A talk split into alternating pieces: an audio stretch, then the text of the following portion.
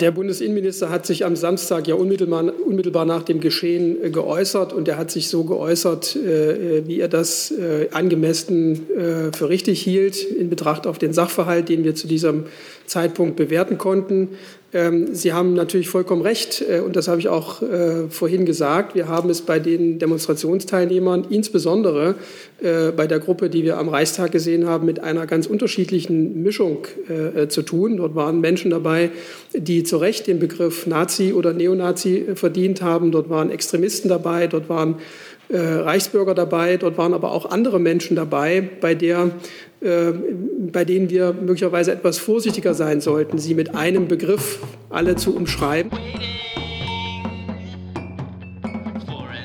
Guten Tag, liebe Kolleginnen und Kollegen. Herzlich willkommen in der Bundespressekonferenz. Ich begrüße den Regierungssprecher Steffen Seibert sowie die Sprecherinnen und Sprecher der Ministerien und allen, die uns live zuschauen und diese Regierungspressekonferenz verfolgen, die Regierungspressekonferenz der Bundespressekonferenz. Dies ist eine Veranstaltung der Bundespressekonferenz, ein Verein regierungsunabhängiger Journalistinnen und Journalisten, die über den Bundestag und die Bundesregierung berichten. Wir gewährleisten, dass unsere Mitglieder hier möglichst alle Fragen stellen können und wir freuen uns, dass die Sprecherinnen und Sprecher der Bundesregierung bei uns zu Gast sind. Und in besonderen Zeiten erlauben wir die Live-Übertragung und werden dabei unterstützt vom Sender Phoenix, der die Gebärdendolmetscherinnen heute uns freundlicherweise und Ihnen vor allen Dingen zur Verfügung stellt, damit Sie das verfolgen können. Die sind aber nur auf Phoenix zu sehen. Liebe Hörer, hier sind Thilo und Tyler. Jung und Naiv gibt es ja nur durch eure Unterstützung. Hier gibt es keine Werbung, höchstens für uns selbst. Aber wie ihr uns unterstützen könnt oder sogar Produzenten werdet, erfahrt ihr in der Podcast-Beschreibung. Zum Beispiel per PayPal oder Überweisung. Und jetzt geht's weiter. Herr Seibert, Sie haben etwas, Sie haben uns etwas mitgebracht. Sie haben das Wort. Ja, guten Tag, meine Damen und Herren. Ich möchte zunächst äh, auf die Demonstrationsereignisse hier in Berlin am diesem Wochenende eingehen. Wir haben am Wochenende ein Beispiel dafür erlebt, wie aus einer Demonstration heraus von einigen das Demonstrationsrecht, die Demonstrationsfreiheit missbraucht worden ist. Dieses Recht auf friedliche Demonstrationen ist natürlich auch in Zeiten der Pandemie ein ganz hohes Gut. Sie haben mich und die verschiedenen Kollegen hier es immer wieder äh, hochhalten hören. Nun hatten wir am Wochenende klaren Missbrauch dieses Rechts. Das Ergebnis waren schändliche Bilder am Reichstag, die so nicht hinzunehmen sind, Antidemokraten, die sich auf den Stufen unseres demokratischen ähm, Parlaments breit zu machen versuchen. Solches Verhalten wie auf der Reichstagstreppe, viele der Sprüche, der Fahnen, der Plakate, die da am Wochenende zu sehen waren, die Wahnvorstellungen, die mancher da verbreiten wollte, das entlarvt sich selbst. Natürlich muss immer über Maßnahmen debattiert werden und gestritten werden, erst recht in einer so beispiellosen Herausforderung, wie es die Pandemie ist, in der wir ständig dazulernen. Dafür gibt es die demokratische Auseinandersetzung in den Parlamenten, im Bund und Ländern. Dafür gibt es eine freie Presse, eine kritische politische Öffentlichkeit. Und ja, dafür gibt es auch Demonstrationen, bei denen sich die Teilnehmer an die Regeln und die Auflagen halten. Ich möchte im Namen der Bundesregierung und der Bundeskanzlerin äh, nach diesem Wochenende danken. Erstens und im Besonderen den drei Polizisten, die zunächst alleine für uns alle den Eingang zu unserem Parlament verteidigt haben. Das war geistesgegenwärtig und tapfer dann allen Polizisten und Polizistinnen, die am Wochenende bei dieser Veranstaltung im Einsatz waren, die versucht haben, einen ordnungsgemäßen Ablauf zu gewährleisten. Den verletzten Polizisten und Polizistinnen wünsche ich gute, rasche Besserung. Sie verdienen alle unsere Anerkennung und sie sollen alle wissen und spüren, dass wir hinter ihnen stehen. Und schließlich möchte ich der überwiegenden Mehrheit der 83 Millionen Menschen in diesem Land danken, all denen nämlich, die sich in dieser Pandemie, auch wenn es nicht immer leicht fällt, vernünftig, umsichtig und rücksichtsvoll verhalten und die die Regeln einhalten. Die Szenen dieser Demonstration am Wochenende sollten uns nämlich nicht den Blick darauf verstellen, dass die übergroße Mehrheit der Menschen in Deutschland anders denkt und anders handelt als die Demonstranten von Berlin und dass Deutschland deswegen bisher insgesamt so gut durch die Pandemie gekommen ist. Jetzt würde ich gerne oder wir machen erst das? Sagen, ja, gut. dann, dann ein anderes. Ja, alles klar. Auch wieder Ton. Wir machen erst mal das und dann ja, ja. machen wir weiter. Ähm, ich habe dazu jetzt Herrn Blank, Herrn Baumann, Herrn Rinke, Herrn Jung, Herrn Jessen und die Kollegin dort. Die anderen schreibe ich jetzt noch dazu auf und Herr Blank hat erstmal das Wort. Ähm, Herr Seibert, erwartet die Bundeskanzlerin, dass sich bei diesen Demonstrationen am Wochenende oder die auch noch folgen werden, eine klarere Abgrenzung stattfindet zwischen besorgten Bürgern und äh, Menschen, die vielleicht ähm, Impfgegner sind oder Hare Krishna rufen oder andere Dinge ähm, dort durchsetzen wollen. Äh, erwartet die Bundeskanzlerin da eine klarere, äh, eindeutige Abgrenzung gegenüber Rechtsextremisten? Und die zweite Frage dazu, welche Konzepte hat die Bundesregierung, um äh, dieser Melange aus völlig unterschiedlichen Interessensgruppen und Ideologien Herr zu werden? Sonst werden sich diese Bilder ja fortsetzen. Also ich möchte noch mal darauf verweisen, äh, was ich gerade gesagt habe. Die überwiegende Mehrheit der Deutschen, der Menschen in Deutschland, über 80 Millionen Menschen, verhalten sich ja ganz offensichtlich ganz anders in dieser Pandemie. Sie halten sich an die Regeln, sie halten Abstand, sie benutzen die Masken. Äh, das ist nicht immer leicht und äh, fällt nicht immer jedem leicht, aber die überwiegende Mehrheit tut es. Und deswegen möchte ich sehr dafür plädieren, dass wir dieses Demonstrationsgeschehen am Wochenende nun nicht äh, für eine ähm, für die Verkörperung eines großen Teils der Bevölkerung halten.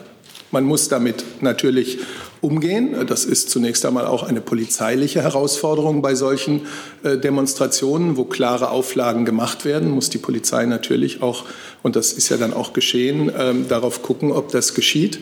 Ähm, ja, ich habe jetzt hier keine Erwartungen an Menschen äh, auszusprechen, außer dass äh, wenn eine Demonstration genehmigt wird und unter bestimmten Auflagen genehmigt wird, hat man sich an diese Auflagen zu halten. Nur dann kann die Demonstration ja wie geplant stattfinden. Es ist schon so, dass jeder sich auch überlegen muss, ähm, mit wem marschiere ich denn da? Wer ist denn da alles noch dabei? Und sie werden da Haltungen vertreten, mit denen ich tatsächlich ähm, eine Übereinstimmung habe oder mit denen ich auch äh, gemeinsam auf der Straße gesehen werden soll. Eine Nachfrage dazu, wenn es erlaubt ist. Ähm, Sie haben jetzt vor allem die Verantwortung auf die Polizei abgegeben in dem Moment. Die zweite Frage war ja, äh, welche Ideen hat möglicherweise oder Konzepte die Politik, die Bundesregierung, um ähm, argumentativ mit dieser Melange, würde ich es mal nennen, von Ideologien, die da auf einem Haufen sind, sich auseinanderzusetzen, weil eine politische Auseinandersetzung muss es ja immer geben und die erwartet ja auch die Kanzlerin von allen möglichen Konflikten auf der Welt und auch in Deutschland. Ich habe nicht die Verantwortung auf die Polizei abgeschoben. Das war jedenfalls sicherlich nicht meine Absicht. Die Polizei ist dafür da, dass sie genehmigte ähm, Demonstrationen so begleitet, dass die entsprechenden Auflagen und Regeln auch eingehalten werden. Das ist ja ähm, das ist das, äh, die Rolle der Polizei und die haben die Polizisten und Polizistinnen am Wochenende ja unter sehr schwierigen Umständen auch äh, wahrgenommen.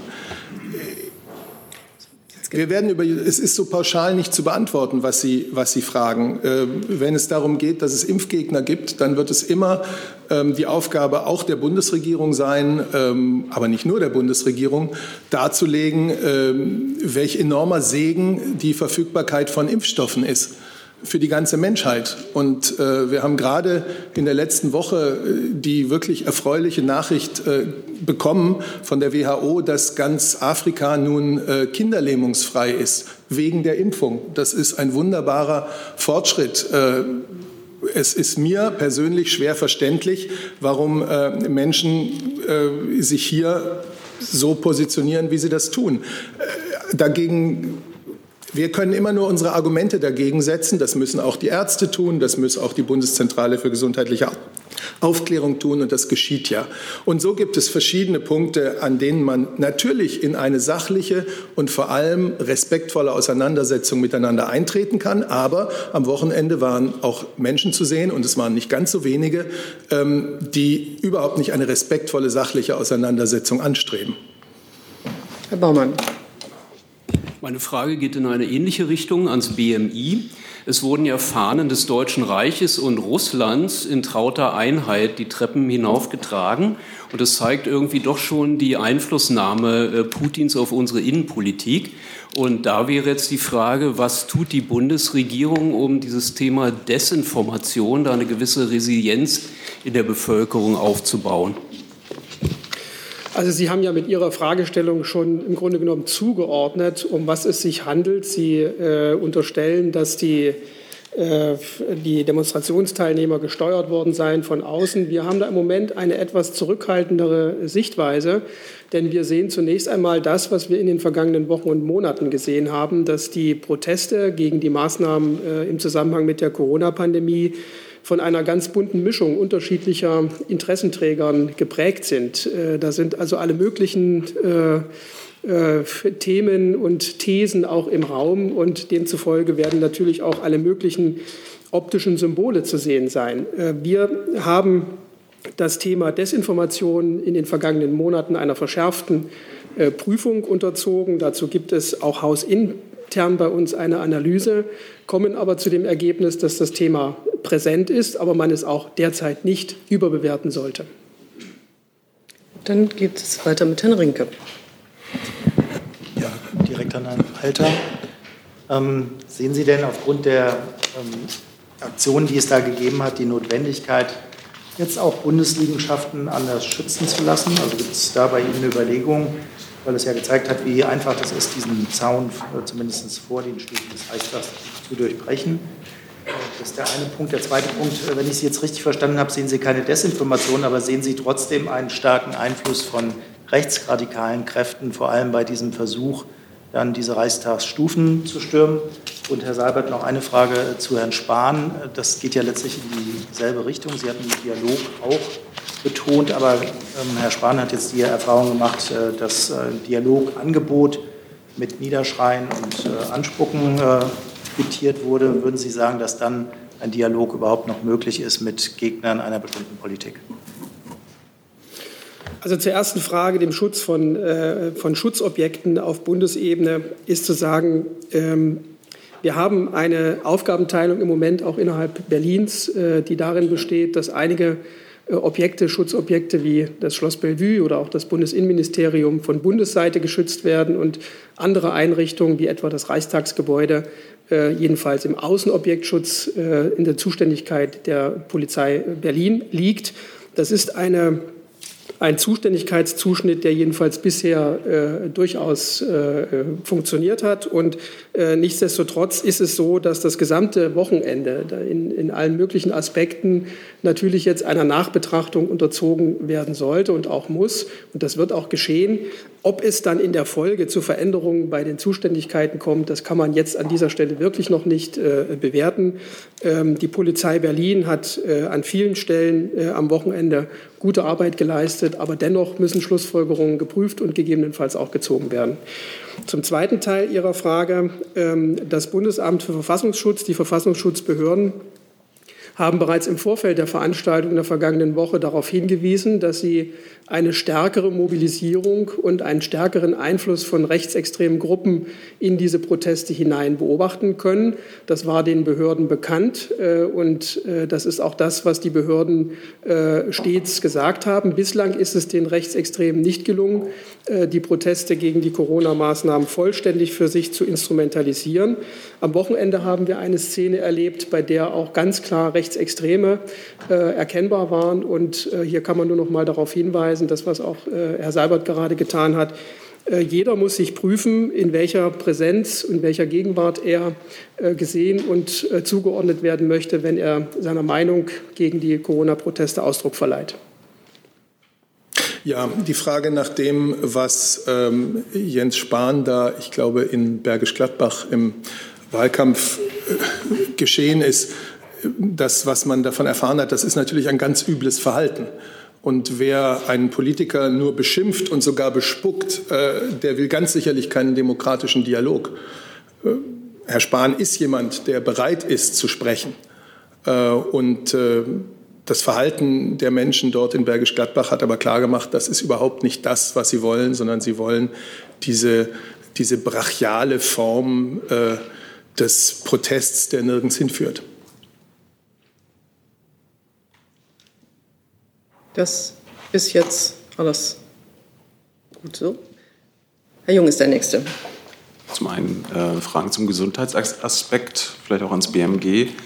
Herr Sobert, ähm, es gab ja nicht nur diese Demo von, sage ich mal, Rechtsextremisten, Verschwörungstheoretikern aller QAnon und Reichsbürgern vom Reichstag, sondern auch eine separate Demo an der Siegessäule, ca. 20.000 Menschen.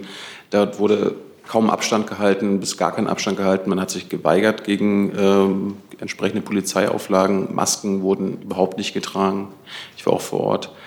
Ähm, wie bewerten Sie das denn aus gesundheitlicher Sicht äh, im Gesicht der Corona-Pandemie?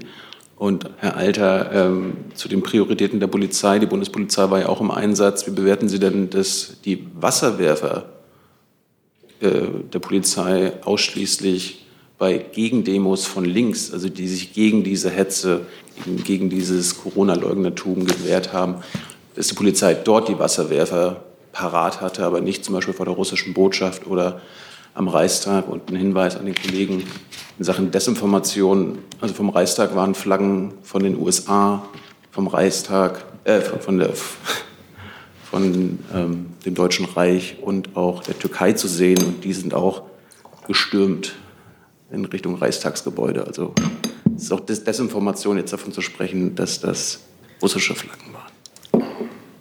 Dazu hatten Sie keine Frage. Nö, aber ein Hinweis. Okay. Ähm, ich versuche das jetzt gerade zu ordnen. Von mir wollten Sie Pandemie. wissen. Ach so, ja, richtig. Entschuldigung. Fragen zum konkreten Einsatz, ähm, dafür bin ich als Regierungssprecher nicht zuständig. Das wäre an die Polizei und die äh, die Leitung der Berliner Polizei zu richten. Ich will nur grundsätzlich sagen, die Auflagen, unter denen in diesen Pandemiezeiten äh, Demonstrationen äh, erlaubt sind, also, also Auflagen wie Abstand und Maske tragen, sind sinnvoll. Und jeder ist aufgefordert, sie auch einzuhalten. Jeder ist aufgefordert, auch an die Menschen zu denken, die er vielleicht auch bei seiner Rückkehr, bei seiner Rückreise vom Demonstrationsort in der Bahn oder sonst wo trifft. Äh, und niemand hat ein Recht, sich über solche Auflagen hinwegzusetzen, zu sagen, ist mir doch egal und ich gefährde dann mal möglicherweise Menschen, die gar nichts mit dem ganzen Geschehen zu tun haben, die ich auf der Rückreise treffe. Deswegen sind diese Auflagen sinnvoll. Ja, zum Einsatz von äh, polizeilichen äh, Einsatzmitteln wie Wasserwerfern kann ich auch nur ganz allgemein sagen, dass die Polizei eine Prognose trifft, an welcher Stelle des äh, Polizeieinsatzes diese Mittel erforderlich sein können. Da werden also bestimmte äh, Örtlichkeiten in Betracht gezogen, wo es Sinn macht, solche Einsatzmittel aufzustellen, wie etwa Wasserwerfer. Aber es findet ganz sicherlich nicht keine äh, äh Prognose statt, äh, dass das nur in diesem oder jenem Spektrum erforderlich sein soll. Wir haben am Wochenende ein, eine Situation erlebt, äh, bei der an ganz vielen Stellen in Berlin Demonstrationsgeschehen in beachtlichem Ausmaß festzustellen war. Und die Polizei schätzt ein, an welcher Stelle ist was notwendig. Da liegt sie in vielen Fällen richtig. An manchen Stellen muss sie korrigieren. Und das haben sie auch am vergangenen Wochenende getan. Insofern ist ihre Behauptung äh, sachlich nicht äh, äh ja, nachzuvollziehen. Herr Jung, noch eine Nachfrage? Na, der will nicht, wie ich will. So, Haben Sie denn Kenntnis darüber, dass Wasserwerfer äh, außer bei Gegendemos eingesetzt wurden? Ähm, ich habe keine konkrete Kenntnis darüber, an welchen Stellen die Wasserwerfer gestanden haben. Äh, ich äh, habe ähm, lose Kenntnisse darüber, dass auch in Reichstagsnähe Wasserwerfer äh, eingesetzt wurden. Das ist auch in den TV-Nachrichten zu sehen gewesen. Aber nichtsdestotrotz kann ich das von dieser Stelle aus nicht bewerten und einordnen. Das ist eine Einschätzung, die die zuständige Behörde trifft. Und sie liegt an vielen Stellen auch richtig. Herr Jessen. Ich habe eine Frage an Herrn Seibert und eine an Herrn Alter. Herr Seibert, in den Demonstrationen kommt aber doch offenbar auch zum Ausdruck, dass eine nicht geringe Zahl von Menschen gewisse Zweifel hat, ob die Entscheidungen der Bundesregierung äh, äh sozusagen hinreichend breit und tief zwischen den diversen Positionen, äh, die mit Corona zu tun haben, diskutiert worden sind. Also eine Legitimationsfrage. Es gibt aus dem parlamentarischen Raum den Vorschlag oder die Forderung nach einem Pandemierat, der in breiterer auf breiterer Ebene so etwas diskutieren und dann auch öffentlich transparent machen könnte, erweckt die Bundesregierung, ein solches Gremium einzurichten. Und die Frage an Herrn Alter, es ist bekannt geworden, dass offenbar mindestens drei Polizeibeamte ähm, aktive oder ehemalige, ich glaube aus Bayern, als Aktivisten aufgetreten sind. Ähm, da auch Bundespolizei im Einsatz war, gibt es auch Fälle, wo Bundespolizisten äh, in vergleichbarer Form aufgetreten sind. Wird das überprüft? Ähm, und wie ist eigentlich auch über Dienstverhältnisse hinaus die Loyalitätspflicht von Polizisten generell einzuschätzen? Herr Jessen, Ihre Frage nach der Legitimität der Entscheidungen, äh, die in Bund und Ländern in Sachen Corona-Pandemie getroffen wurden, kann ich nicht nachvollziehen. Es sind demokratisch gewählte Regierungen, die äh, nach sehr, sehr öffentlich nachzuvollziehenden Diskussionen in Parlamenten äh, wie auch in Beratungen zwischen Bund und Ländern, über die ja dann anschließend auch immer Auskunft gegeben wird, äh, zu diesen Entscheidungen gekommen sind. Die Bundesregierung hat natürlich Verständnis äh, dafür, dass Bürger und Bürgerinnen sich Sorgen machen, dass sie ähm, sich fragen, wie lange müssen bestimmte Maßnahmen noch aufrechterhalten werden, dass sie sich fragen, ähm, sind diese Maßnahmen noch verhältnismäßig? Und das muss man immer wieder neu begründen, immer wieder neu darstellen und ja auch immer wieder neu diskutieren. Ich kann Ihnen zu dem jetzt aufgekommenen Gedanken eines Pandemierats ehrlich gesagt an diesem Montagmorgen keine Position der Bundesregierung hier nennen. Herr Alter. Ja, äh, jeder Polizeibeamte, jeder Beamte darf eine eigene Meinung haben. Das äh, ist vollkommen klar. Aber wenn man sich äh, in das öffentlich-rechtliche Dienstverhältnis begibt, Beamter wird, dann ist das eben ein besonderes Verhältnis, das auch mit besonderen Pflichten verbunden ist. Äh, und es gibt die Beamtenpflicht der äh, politischen Mäßigung. Es gibt das Mäßigungsgebot, das gilt. Das ist auch eine wichtige eine wichtige Pflicht, die von allen einzuhalten ist und die auch bei denjenigen Beamten, die zu Beginn ihrer Dienstzeit einen Eid ablegen, Gegenstand ist, äh, zur Verfassung zu stehen. Also insofern sind wir da in einer Situation, bei der man im Einzelfall prüfen muss, ob, das, ob die Aktivitäten äh, Beamtenpflichten berühren. Äh, vielleicht einen Schritt weiter äh, gehend äh, im Einzelfall prüfen muss, ob aus dem Verhalten äh, abzuleiten ist, dass äh, der oder diejenige nicht mehr auf dem Boden unseres Grundgesetzes steht. Dann wird es innerdienstliche Konsequenzen haben müssen, gegebenenfalls auch strafrechtliche Konsequenzen. Aber die Meinungsfreiheit gilt zunächst mal grundsätzlich auch für Beamte, jedenfalls in, ihrer privaten, in ihrem privaten Umfeld äh, mit Einschränkungen in Ausübung ihres äh, Dienstes. Wir haben keine Kenntnis darüber, dass es äh, jetzt aktuell Fälle gibt äh, von Beamten der Bundespolizei, die in dieser äh, Hinsicht aufgefallen sind. Äh, aber ich bitte um Verständnis. Auch ich habe heute an diesem Montagmorgen noch nicht einen vollständigen Überblick. Zum jetzigen Zeitpunkt haben wir keine Hinweise darauf. Noch eine Nachfrage? Ja, Herr Seibert, ähm, möglicherweise habe ich mich nicht klar ausgedrückt. Ich habe nicht die Legitimität der Entscheidungen in Frage gestellt, in keiner Weise. Meine Frage war, ob die Bundesregierung sozusagen aus der Tatsache, dass vielleicht bei einer wachsenden Zahl von Menschen sich die Frage einer übermittelten Legitimation der Entscheidungen stellt, sie daraus Schlüsse zieht. Das ist nicht meine These, sondern es ist eine Beobachtung, mit der ich vielleicht auch nicht ähm, alleine bin, dass Menschen ähm, also sagen, ist das eigentlich hinreichend und tief genug und breit genug? Es gibt ja auch kontroverse Positionen äh, diskutiert worden und deswegen kam ja der Vorschlag Pandemierat. Ja, dann danke ich für die Richtigstellung. Es bleibt bei meiner Antwort. Sehr gut. Ähm, ich habe jetzt auf, der, auf meiner Liste noch neun Wortmeldungen und würde dieses Thema dann gerne beschließen mit Blick auf die Uhr. Und zwar die Kollegen dort. Wir haben, haben uns schon gesehen, Herrn Warwick, Herrn Delfs, Herrn Savelberg, Herrn Lange, Herrn Blank, Herrn Baumann nochmal, Frau Buschow und ähm, eine Frage von CNN von außerhalb. Ich hoffe, ich habe jetzt keinen dabei übersehen und dann würde ich nämlich die äh, Frageliste zu diesem Thema schließen und Sie haben das Wort. Herr Seibert, äh, der Bundespräsident hat äh, die Vorfälle vom Reichstagsgebäude einen Angriff aufs Herz unserer Demokratie genannt. Würde die Bundeskanzlerin das auch so bewerten oder ähm, ist das vielleicht zu viel des Guten und äh, wertet die Aktionen unnötig auf? Also ich habe jetzt ja gerade für die Bundeskanzlerin äh, gesprochen und äh, da gibt es ganz unterschiedliche Worte und Begriffe, mit denen man das Geschehen äh, von Samstag und Sonntag charakterisieren kann. Der Bundespräsident als unser Staatsoberhaupt hat sich ausgedrückt. Ich habe das nicht zu kommentieren, aber ich denke, dass Sie in der Haltung, die er ausgedrückt hat, die auch der Bundestagspräsident ausgedrückt hat, die zahlreiche Minister am Wochenende ausgedrückt haben und dem, was ich gerade gesagt habe, äh, sehr große Übereinstimmung finden werden. Dann geht es weiter mit Herrn Warwick. Ähm, Herr Seibert, wenn ich Sie richtig verstanden habe, hatten Sie gesagt, die Vorfälle am Reichstag gingen aus der großen Corona-Demo heraus. Jetzt haben sich ja diese Querdenker, Orga, das Orga-Komitee explizit davon distanziert und erklärt, dass diese Demo, die zum Vorfall am Reichstag führte, eine Paralleldemo war, die auch nochmal zusätzlich angemeldet wurde und nichts mit sozusagen der von Querdenken organisierten Demo zu tun hat. Da würde mich interessieren, wie ist denn da der Wissensstand beim BMI erfolgte dieser Sturm und dieser Vorfall am Reichstag aus der Großdemo heraus oder war das tatsächlich eine extra angemeldete Demo auch von anderen Demo-Verantwortlichen?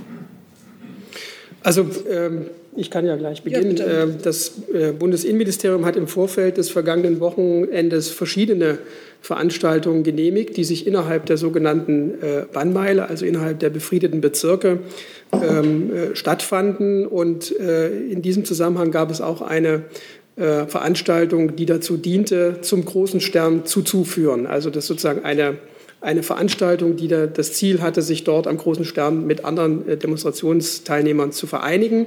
Das ist insofern äh, behördlich genehmigt gewesen. Wir haben allerdings jetzt keine konkreten Kenntnisse, äh, wo genau diese Situation am Reichstag resultierte, aus welcher Veranstaltung sie entstanden ist und können das insofern nicht klar benennen. Eine Frage, zumindest in sozialen Medien wird auch dann spekuliert über den Einsatz von V-Leuten bei dieser Aktion. Gibt's Jetzt stellen Sie aber eine neue Frage, ne? keine Nachfrage. Na, ist eine Nachfrage zum weiteren Thema. Das wird, ist ja öfters üblich, dass es nicht eins zu eins eine Nachfrage ist. Ich habe ja gerade vorgetragen, wie viele Fragen wir noch haben. Wenn Sie die Kollegen noch ein bisschen warten lassen möchten, fragen Sie bitte. Gut, ist glaube ich, also auf jeden Fall in sozialen Medien kursieren ja auch Verweise auf äh, Präsenz von V-Männern bei dieser Aktion. Gibt es dazu eine Einschätzung, eine Wissenslage des BMI? Also wir haben keine konkreten Informationen darüber, wer wann wo im Einsatz gewesen ist. Es ist eine Einsatzlage der Berliner Polizei gewesen, aber Sie können davon ausgehen, insbesondere bei der Prognose der Berliner Behörden noch in der vergangenen Woche, dass alle Behörden, die eine rechtliche Zuständigkeit haben, auch im Einsatz gewesen sind. Herr Delfs.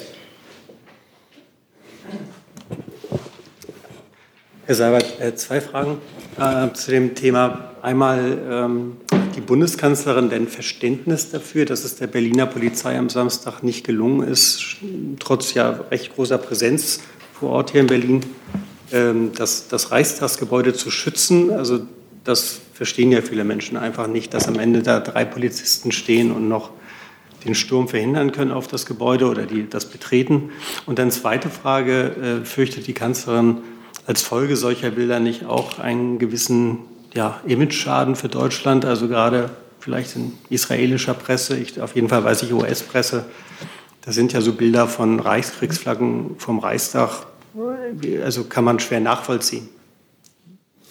Ja, Bilder wie die vom Samstag müssen sicherlich ähm, auch gegenüber unseren Freunden äh, im Ausland erklärt und eingeordnet werden. Das ist eine Aufgabe, die man bei Gesprächen mit ausländischen Gesprächspartnern hat, auch eine Aufgabe, die im Übrigen die Presse hat. Und ansonsten ähm, haben Sie gehört, dass ich hier für die Bundesregierung äh, allen Polizisten und Polizistinnen, die in diesem sehr schweren Einsatz waren, ausdrücklich gedankt habe. Weitere Äußerungen zu dem Einsatz stehen mir nicht zu. Hat es dann ähm, Gab es schon Anrufe vielleicht von anderen Staats- oder Regierungschefs, die mal bei der Kanzlerin nachgefragt haben, was da davon eigentlich genau Ihnen, passiert ist? Davon weiß ich nichts und habe da nichts zu berichten. Herr Sauwilberg. Ja, ich habe zwei Fragen. Erste Frage an äh, Herrn Alter vom äh, BMI. Ähm, ich hatte verstanden, dass der Bundesinnenminister äh, die Menschen vor dem äh, Reichstagsgebäude äh, Chaoten und Extremisten äh, genannt hat und dass er das äh, Verhalten dort verurteilt hat. Ähm, ich möchte Sie fragen, warum ähm, sagt das BMI nicht etwas deutlicher, äh, dass es nicht nur Chaoten oder Extremisten sind, sondern dass es da äh, sich gehandelt hat um äh, Neonazis, um Reichsbürger und auch um Rechtsextremisten und Verschwörungstheoretiker. Also äh, würden Sie sich äh, ja, diese ähm, dass Sie vielleicht da, da anschließen, dass es sich äh, da auch um diese äh, Gruppe gehandelt hat. Können Sie das etwas deutlicher sagen? Und dann die zweite Frage geht an Herrn Seibert, bitte. Ähm, Sie haben gerade äh, auch gesagt, dass natürlich, äh, dass es international wahrgenommen wird und dass man das dann in Gesprächen, vielleicht bilaterale Gesprächen äh, international oder äh, einordnen kann oder dass es die Aufgabe der Presse ist. Aber glauben Sie, ähm, ähm, auch die Aufgabe der Presse, habe ich gesagt. Ja, ja, das habe ich gut verstanden. Also auch Aufgabe der, äh, der Presse. Ähm, ob das internationale Image äh, beschädigt ist äh, von der Bundesrepublik, nachdem wir gesehen haben, was geschehen ist, ähm, dass nur drei Polizisten da vor Ort waren, um den Eingang äh, des Parlaments äh, in Deutschland zu, zu schützen. Äh, können Sie das vielleicht auch hier mit einem Statement noch äh, so wiedergeben, ähm, dass Sie vielleicht naja, feststellen können, dass dieses Image doch etwas beschädigt ist durch diese Vorgänge? Diese Bewertung überlasse ich voll und ganz Ihnen. Ich denke, unsere Freunde im Ausland wissen sehr genau, dass Deutschland eine starke und wehrhafte Demokratie ist. Also Nachfrage, also Sie glauben nicht, dass das internationale, internationale Image durch diese Bilder äh, mit diesen drei Polizisten äh, äh, doch etwas beschädigt ist? Ich habe dazu vorhin ja das gesagt, was ich dazu zu sagen habe. Das sind Bilder, die man erklären und einordnen muss. Alter war gefragt. Ja, der Bundesinnenminister hat sich am Samstag ja unmittelbar, unmittelbar nach dem Geschehen äh, geäußert und er hat sich so geäußert, äh, äh wie er das äh, angemessen äh, für richtig hielt in Betracht auf den Sachverhalt, den wir zu diesem Zeitpunkt bewerten konnten.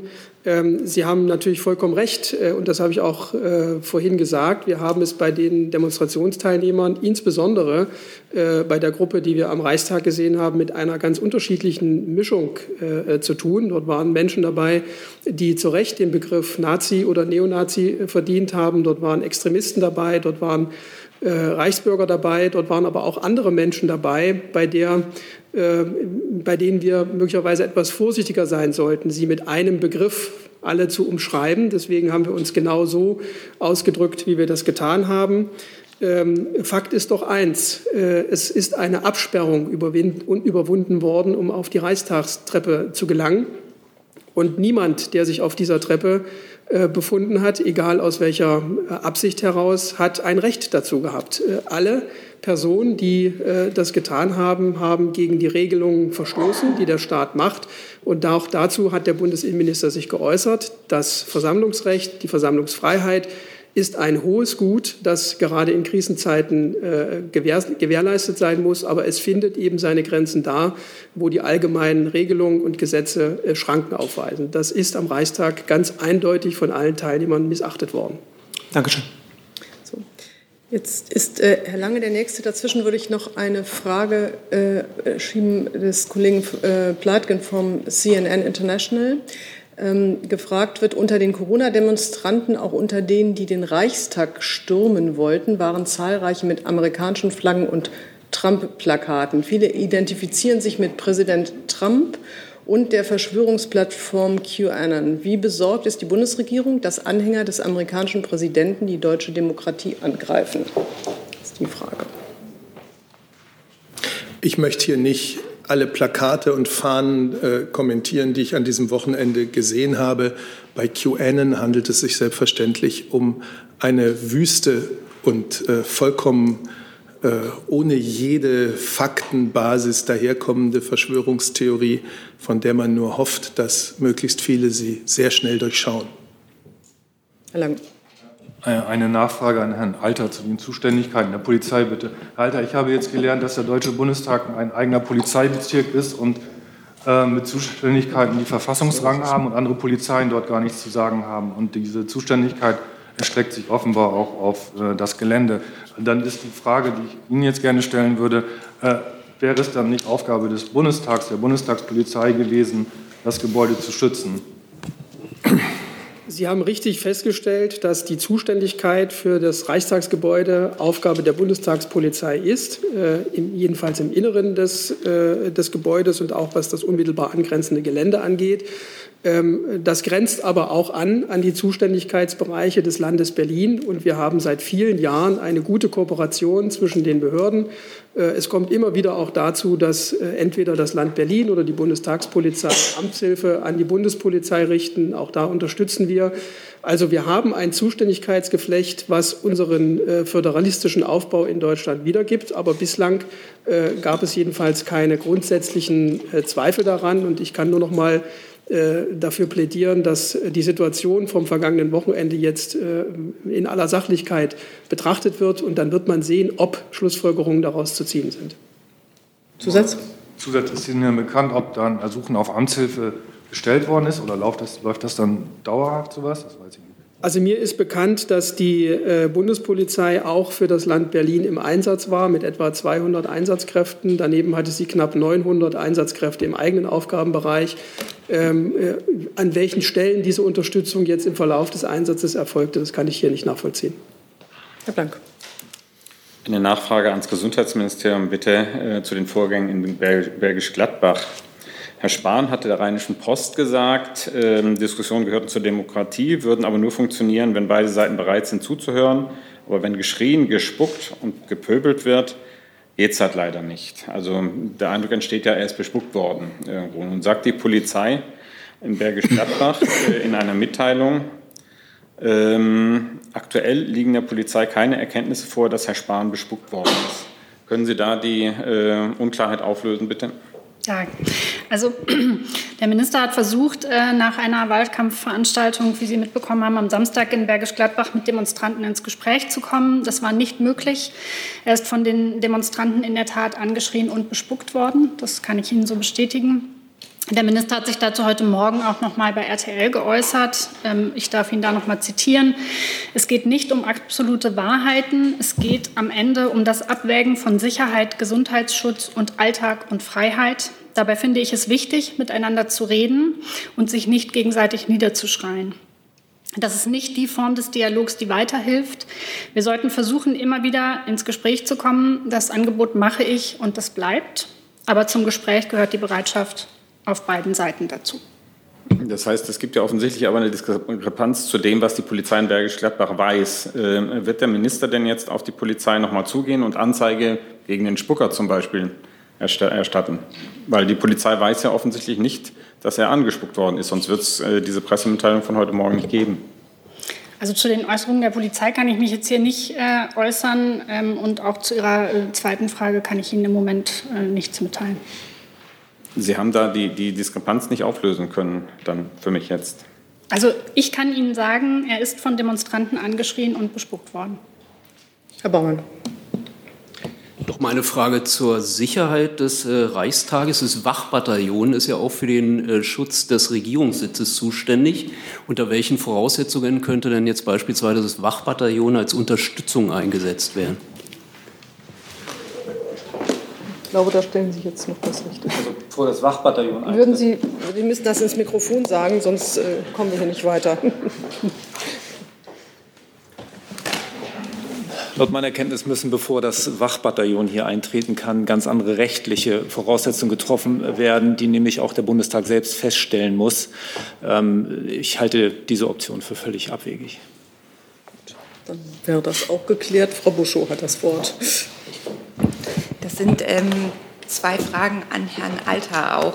Die erste Frage, ich würde gern auch noch mal diesen Punkt, wer war das jetzt genau da vor dem Reichstag? Sie haben jetzt gesagt, wir haben da Rechtsextreme gesehen, aber das war insgesamt eine bunte Mischung. Wenn man da vor Ort stand, kann man das auch als weniger bunt empfunden haben, würde ich sagen. Das war schon eine sehr eindeutige Demonstration von Reichsbürgern und Rechtsextremen. Ich würde Sie jetzt gerne noch mal zugespitzt fragen, wenn man jetzt das Bundesinnenministerium fragt, wer hat denn da die Treppe gestürmt? Waren das Rechtsextremisten oder war das eine bunte Mischung? Und ist nicht die Handlung an sich eigentlich schon eine recht extreme angefügt? Und die zweite Frage, verbunden mit der Lernfrage, geht es um die Diskussion um eine Ausweitung der Bannmeile beziehungsweise ein Demoverbot in der Bannmeile. Entscheidet das der Bundestag Bundestag allein oder haben Sie da auch Aktien drin? Und weil Sie erwähnt haben, dass Sie Demonstrationen dort mitgenehmigen müssen, werden Sie künftig überlegen, ob Sie von diesem Anmelder, der da ähm, äh, äh also wo es jetzt eben zu dieser Eskalation kam, noch mal eine, äh, eine Demo genehmigen.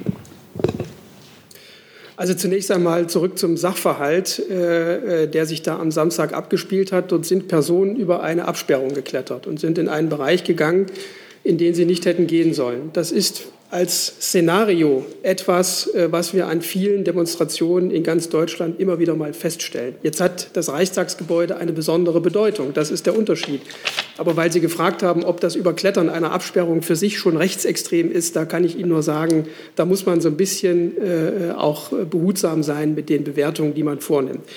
Ähm, und zu der Gruppierung, die wir da gesehen haben, habe ich mich geäußert. Äh, wir haben dort Rechtsextreme gesehen, augenscheinlich Rechtsextreme. Wir kennen sie ja nicht alle äh, mit Namen und mit ihrer jeweiligen Historie. Wir haben dort äh, Reichsbürger gesehen, wir haben dort türkische Fahnen gesehen, andere Fahnen gesehen, also eine bunte Mischung aus unterschiedlichen Leuten. Und in der spontanen Bewertung am Samstag, und das gilt auch heute, sind wir einfach vorsichtig, wenn wir eine größere Gruppe von Personen, äh, die wir erkennen, mit einem Begriff umschreiben sollen. Das tun wir nicht, sondern wir versuchen, die Umschreibung so zu wählen, dass sie das, was man objektiv sehen und einschätzen kann, auch wiedergibt. Weder der Bundesinnenminister noch ich selbst waren am Samstag am Reichstag vor Ort. Und deswegen ist es auch richtig, dass man mit einer gewissen Behutsamkeit und äh, Sachverhaltsnähe die Situation umschreibt. Zum zweiten Teil, es gibt ja äh, eine gesetzliche Regelung, äh, wie Veranstaltungen innerhalb des sogenannten, sogenannten befriedeten Bezirkes äh, gehandhabt werden. Das ist das Gesetz über befriedete Bezirke von Verfassungsorganen des Bundes vom 8. Dezember 2008. Und danach sind im Grundsatz Veranstaltungen ähm, unter freiem Himmel und Aufzüge innerhalb der befriedeten Bezirke zuzulassen, wenn Beeinträchtigungen der Tätigkeit des Deutschen Bundestages und seiner Fraktion des Bundesrates oder des Bundesverfassungsgerichts sowie ihrer Organe und Gremien und eine Behinderung des freien Zugangs zu ihren befriedeten Bezirk gelegenen Gebäuden nicht zu besorgen ist. Das war am vergangenen Samstag der Fall. Und deswegen ist auf der Grundlage dieser rechtlichen Situation äh, sind die Veranstaltungen auch genehmigt worden. Wenn man das ändern wolle, dann muss der Gesetzgeber tätig werden. Und die letzte Frage zum konkreten Demo-Anmelder, den Sie ja kannten. Sie haben ja selbst gesagt, das BMI hatte dem zugestimmt. Werden Sie das künftig anders prüfen? Sehen Sie das inzwischen anders? Hätte man das nicht erlauben sollen? Naja, ich kann es nur noch mal wiederholen. Deswegen habe ich hier gerade auch die Rechtslage zitiert. Äh, es gibt da wenig Ermessensspielraum für das BMI.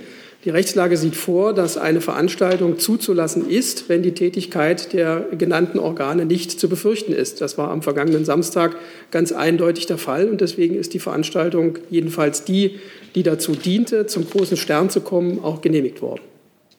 Für die Veranstaltung, die wir am Reichstag gesehen haben, lag ja keine Genehmigung vor, dass wir da uns nicht falsch verstehen. Das ist spontan entstanden und diese Situation äh, ist eine Situation gewesen, die man äh, wahrscheinlich auch so nicht genehmigen hätte können. Jetzt, muss ich Jetzt noch, noch ausnahmsweise eine allerletzte Nachfrage zu diesem Thema. Diese, diese Demonstration von den Reichsbürgern und Rechtsextremen, die da von morgens bis abends stattgefunden hat, war nicht genehmigt. Da verstehe ich Sie jetzt richtig. Also wir mit, haben, der, mit der großen Bühne. Also ich meine jetzt wirklich das, was direkt vor den Treppen den ganzen Tag gelaufen ist. Das also war nicht gab, genehmigt und wurde zugelassen den ganzen Tag. Das sagen Sie gerade quasi.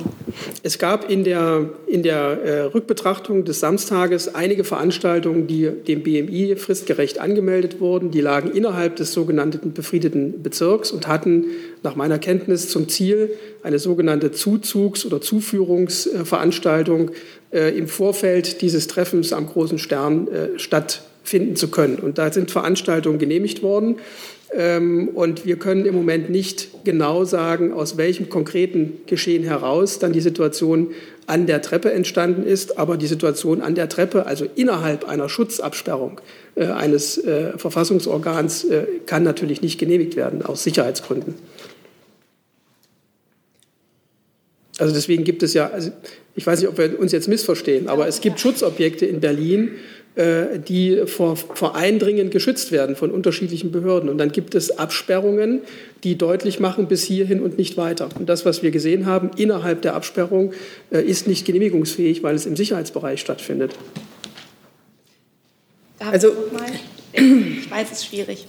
Also, ja, ich. Ich versuche es ein letztes Mal, weil ich glaube, wir verstehen uns wirklich miss. Wenn ich Sie richtig verstanden habe am Anfang, haben Sie gesagt, dass diese Demonstration natürlich nicht das an der Treppe, dass das nicht äh, legitim war, Ja. darüber haben wir geredet, sondern das, was direkt hinter den Absperrungen stattgefunden hat, die, diese Demonstration mit der Bühne von Reichsbürgern und Rechtsextremen, dass die genehmigt war, auch mit Zustimmung des Bundesinnenministeriums. Oder ist das schon mein erstes Missverständnis? Äh, nein, das, das ist kein Missverständnis. Ähm, ich äh, kann noch mal nachliefern, ob diese konkrete Situation Gegenstand einer Antragstellung gewesen ist. Ähm, würde mich aber wundern, wenn für diese Veranstaltung keine Genehmigung vorlag, dann hätte die Polizei das sicher sehr frühzeitig aufgelöst. Äh, ich prüfe das aber gern noch mal für diesen konkreten Einzelfall nach und liefere das gern äh, im Anschluss. Okay, ich habe, hier gibt es noch zwei Themen. Hier gibt es mindestens noch fünf Themen. Danke.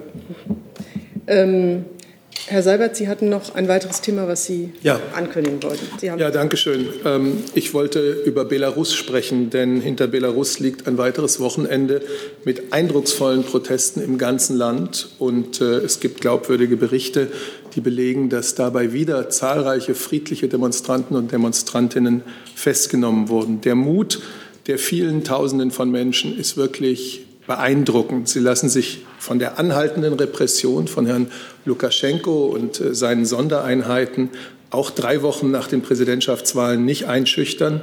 Und leider gibt es ja anhaltende Berichte von den Misshandlungen und Foltern, die hinter den Gefangen Gefängnismauern stattfinden. Man kann aus diesen Berichten also ermessen, welches Risiko die Demonstranten und Demonstrantinnen, es waren ja am Samstag ganz besonders auch die Frauen von Belarus, auf sich nehmen. Die Bundesregierung steht fest an der Seite der Menschen in Belarus in ihrem Wunsch nach Frieden, nach demokratischer Teilhabe und nach politischen Veränderungen. Es ist höchste Zeit, dass Herr Lukaschenko die Realitäten im Land anerkennt. Es bedarf eines offenen Dialogs zwischen der Staatsführung, den Kräften der Opposition und der gesamten belarussischen Gesellschaft, um eine friedliche Lösung dieser aktuellen Krise herbeizuführen. Dazu, zu diesem offenen Dialog, hat der Koordinierungsrat wiederholt seine Bereitschaft erklärt, äh, an einem solchen Dialog auf Grundlage der aktuellen Verfassung mitzuwirken. Und die OSZE steht bereit als Vermittlerin für einen solchen Dialog.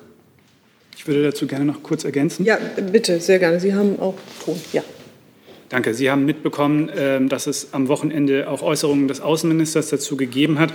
Äh, Sie haben wahrscheinlich auch mitbekommen, dass ähm, am Freitag und Samstag äh, eine ganze Reihe von Journalistinnen und Journalisten in Belarus willkürlich und äh, ohne jede Rechtsgrundlage festgesetzt wurden ähm, und ihnen die Arbeitserlaubnis entzogen und sie damit an ihrer wichtigen Arbeit gehindert worden sind. Äh, Dazu hat sich der Außenminister bereits am Wochenende geäußert. Ich kann Ihnen dazu äh, ergänzend mitteilen, dass der belarussische Botschafter aus diesem Anlass für heute zu einem dringenden Gespräch ins Auswärtige Amt gebeten wurde. Und ich kann Ihnen auch mitteilen, dass angesichts der gravierenden Ereignisse in Belarus die deutschen Mitglieder der von beiden Außenministern eingesetzten deutsch-belarussischen strategischen Beratergruppe beschlossen haben, diese mit sofortiger Wirkung auszusetzen. Das Ziel dieser Beratergruppe, die bilateralen Beziehungen in den Bereichen Politik, Wirtschaft, Kultur und Zivilgesellschaft zu intensivieren, ist angesichts der gegenwärtigen Lage nicht erreichbar. Danke. Herr Rinke dazu. Ja, auch an Herrn Burger. Die baltischen Staaten haben äh, Sanktionen ihrerseits äh, angekündigt gegen, ich glaube, 30 Verantwortliche in Belarus, also die drei baltischen EU-Staaten. Ich hätte ganz gerne gewusst, wie Sie das beurteilen. Unterläuft das nicht äh, die gerade in der letzten Woche stattgefundenen Debatten über gemeinsame Sanktionen oder begrüßen Sie diesen baltischen Schritt?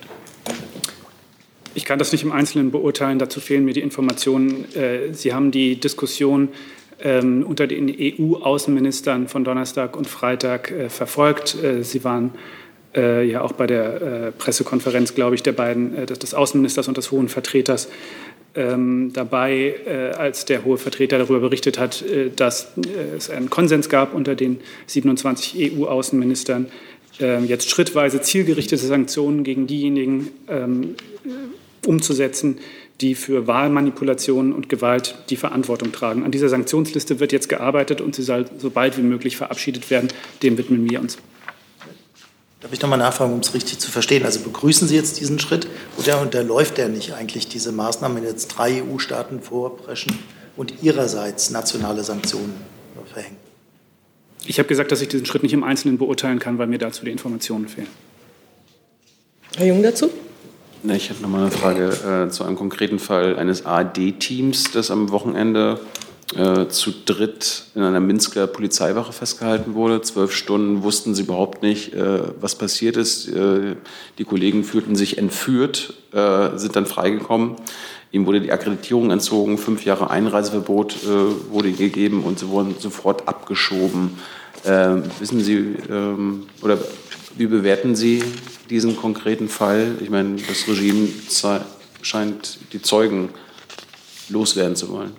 Just dazu hat sich der Außenminister am Samstag äh, geäußert. Äh, darauf hatte ich zu Beginn meiner, meiner Ausführungen auch verwiesen. Ich kann noch mal kurz die entscheidenden Passagen seiner Äußerungen äh, hier wiedergeben. Es ist absolut inakzeptabel, dass Journalistinnen und Journalisten willkürlich und ohne jede Rechtsgrundlage festgesetzt und durch den Entzug ihrer Arbeitserlaubnis an ihrer wichtigen Arbeit gehindert werden. Unabhängige Berichterstattung muss umfassend gewährleistet werden. Dazu hat sich Belarus auch international verpflichtet. Unsere Botschaft in Minsk hat die betroffenen Journalistinnen und Journalisten deutscher Medien betreut und bereits am Wochenende hochrangig gegen die Verhaftungen interveniert. Und wie gesagt, heute äh, wird der, Deutsch, äh, der belarussische Botschafter zu einem dringenden Gespräch ins Auswärtige Amt gebeten. Ich hatte noch einen Kommentar von Herrn Seibert gehofft. Darum hatte ich gefragt, äh, wissen Sie, ob es irgendwelche deutschen oder deutsch-belarussischen Menschen im Gefängnis gibt aktuell? Dazu müsste ich Ihnen den letzten Stand nachtragen. Es, äh, Im Moment ist mir jedenfalls nicht bekannt, dass deutsche Journalistinnen oder Journalisten oder Journalistinnen und Journalisten, die für deutsche Medien arbeiten, äh, aktuell sich in Haft befinden.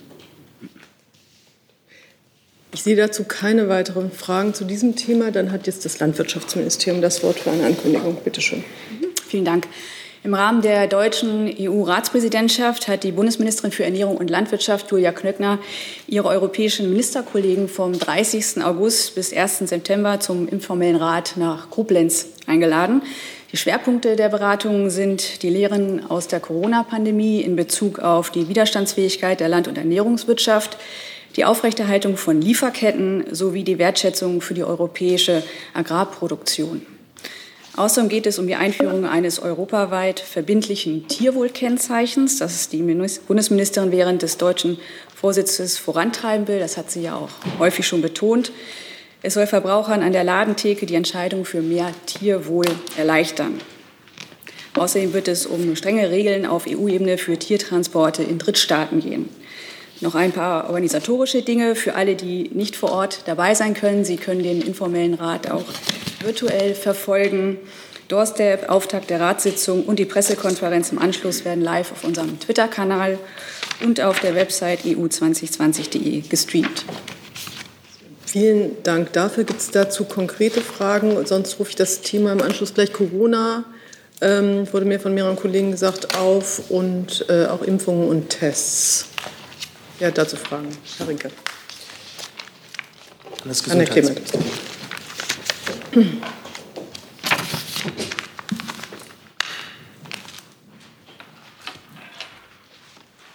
Ich habe zwei Fragen. Das eine betrifft äh, die Testkapazitäten. Äh, das war ja gestern, letzte Woche auch äh, Debatte zwischen Bund und Ländern. Ähm, hat zu einer neuen Anpassung der Teststrategie geführt. Jetzt ähm, gab es eine Berichterstattung am Wochenende, dass die Zahl der Tests massiv ausgeweitet werden könnte, wenn denn das Gesundheitsministerium nur mitspielen würde.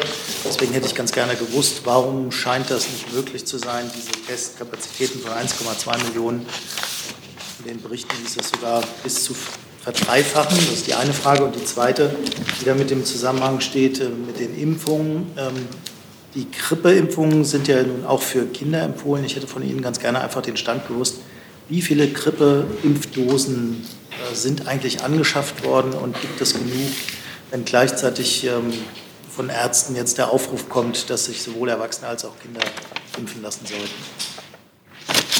Also zu Ihrer ersten Frage. Erstmal ist es seit Beginn der Pandemie gelungen, die Testkapazitäten massiv auszubauen. Zuletzt wurden dem RKI theoretische Testkapazitäten von 1,4 Millionen Tests pro Woche gemeldet und weit mehr als 900.000 Tests wurden durchgeführt. Trotzdem müssen wir unsere Teststrategie immer der Lage anpassen. Das haben wir auch bisher so gehalten. Die Rückreisewelle endet jetzt. Auch deshalb äh, wird die Teststrategie jetzt entsprechend des Beschlusses von Bund und Ländern wieder angepasst hin zu einem äh, gezielten Testen. Das haben wir immer so gesagt. Wir wollen viel testen, aber wir wollen gezielt und mit Systemen testen. Und Minister Spahn hat mehrfach betont, wenn wir das System ständig unter Volllast fahren lassen, dann fehlen auf Dauer Mensch und Material. Deswegen kehren wir jetzt zurück zu einer langfristigen Strategie für den Herbst. Aber unabhängig davon werden die Testkapazitäten natürlich weiter ausgebaut. Äh, Im Beschluss von Bund und Ländern ist ja unter anderem vorgesehen, dass wir uns anschauen, welche Rolle Antigentests spielen können. Und in der Berichterstattung, äh, die Sie äh, ansprechen, ist ja auch von der Einbeziehung der veterinärmedizinischen Labore die Rede. Das äh, tun ja einige Bundesländer bereits. Da gibt es bereits Ausnahmegenehmigungen und wir prüfen jetzt auch nochmal, ob und wie veterinärmedizinische Labore in die Auswertung der Tests einbezogen werden können. Das war das eine. Das andere war Grippeimpfstoff. Also die STIKO empfiehlt die Grippeschutzimpfung ja vor allem für Risikogruppen, also für ältere, für vorerkrankte äh, Personen, für Ärzte, für Pflegekräfte, die also einem besonderen Risiko ausgesetzt sind, auch für Bewohner von Pflegeheimen. Ähm, wir haben aber rechtzeitig vorgesorgt und zusätzliche Impfdosen äh, bestellt. Sechs Millionen zusätzliche Impfstoffdosen haben wir besorgt, zusätzlich zu den 20 Millionen, die die Ärztinnen und Ärzte bereits bestellt hatten. Und daher kann sich, wer möchte, gegen Grippe impfen lassen. Das hat der Minister am Wochenende ja auch noch mal in der Welt am Sonntag betont. Ich darf ihn da noch mal zitieren. Gleichzeitig eine größere Grippewelle und die Pandemie kann das Gesundheitssystem nur schwer verkraften. Deswegen haben wir diesmal zusätzlichen Grippeimpfstoff besorgt. Jeder, der sich und seine Kinder impfen lassen will, sollte und kann das tun. Zusatz. Darf ich kurz nachfragen? Einmal ähm, von der Rechnung her, 6 plus 20 ergibt 26 bei einer Bevölkerung von 83 Millionen. Vielleicht können Sie das noch mal aufklären, ähm, warum sich dann alle impfen lassen können oder mache ich da einen Rechenfehler? Und ähm, vielleicht können Sie noch sagen, wie lange die Prüfung dauert, die Sie für die veterinärmedizinischen Labore haben. Also entscheiden Sie das innerhalb von einer Woche oder einem Monat, ja? Also ähm, Sie haben ja vielleicht auch in den vergangenen Monaten die Erfahrung gemacht, dass wir in der Pandemie immer versuchen, solche Prüfungen so schnell wie möglich äh, durchzuführen und das dann auch entsprechend umzusetzen. Aber einen genauen Zeitpunkt kann ich Ihnen da jetzt noch nicht sagen. Und zur Grippeschutzimpfung. Ähm, es gibt nach wie vor die Empfehlung der STIKO, die die Grippeschutzimpfung besonders für Risikogruppen äh, empfiehlt. Und ähm, trotzdem haben wir darüber hinaus Impfstoffdosen besorgt und es bleibt bei dem, was der Minister gesagt hat. Wer sich impfen lassen möchte oder auch seine Kinder, der sollte und kann dies tun. Herr Clement. Ja, auch ans Gesundheitsministerium zwei inhaltlich getrennte Fragen. Die erste Frage wäre zu Impfungen gegen Covid-19. Wie bereitet sich das Gesundheitsministerium darauf vor, insbesondere was die Verteilung von Impfdosen betrifft? Wie, welche Prioritäten werden da gesetzt? Welche Rolle spielt der Staat, also sprich das Gesundheitsministerium dabei? Das wäre die erste Frage. Also die äh es ist ja so, dass äh, selbst wenn ein Impfstoff zugelassen sein wird, hoffentlich, ähm, dass dieser dann nicht sofort für die gesamte Bevölkerung zur Verfügung stehen wird. Und es ist dann Aufgabe der Ständigen Impfkommission, äh, das zu priorisieren. Und daran arbeitet die STIKO auch bereits, dafür ein Konzept vorzulegen. Jetzt haben Sie noch eine Nachfrage ja. dazu. Können Sie was zu den Kriterien sagen, nach denen das aufgeteilt werden kann? Also vielleicht erwartbar erst im Krankenpflegebereich für ältere Menschen. Wie sieht da die Kriterien, der Kriterienkatalog aus? Also äh, die genauen Kriterien kann ich Ihnen jetzt noch nicht sagen, dem kann ich nicht vorgreifen. Aber Minister Spahn hatte sich dazu schon sehr frühzeitig geäußert und auch schon sehr frühzeitig die STIKO gebeten, ein entsprechendes Konzept auszuarbeiten. Das läuft jetzt und er hatte da auch schon gesagt, dass man sicherlich in Richtung Risikogruppen denken wird, sicherlich in Richtung derer, die eben eine besondere Rolle in der Pandemie spielen, wie zum Beispiel Ärzte und Pflegekräfte. Aber wie genau das dann aussehen wird und wie genau das priorisiert wird, das kann ich Ihnen zum jetzigen Zeitpunkt noch nicht sagen. Sie haben jetzt noch eine zweite Frage. Darf ich gleich anschließen mit einem anderen Thema oder wollen Sie erst? Also ich bin. Also Sie haben jetzt noch Corona. ein anderes Thema oder? Auch zu Corona ans Gesundheitsministerium. Achso. Ich habe Herrn Jessen jetzt noch und dann gibt es noch andere Fragen zu Corona und Impfen und dann habe ich noch eine ganze Reihe außenpolitischer Themen und wir kommen jetzt langsam in die Nachspielzeit. Herr Jessen.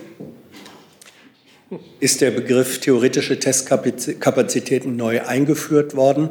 Ähm, worin ist er begründet? In den bekannt gewordenen Schwierigkeiten der Labore? Und vor allem, wie verhält sich die Relation zwischen theoretischen und praktischen Testkapazitäten?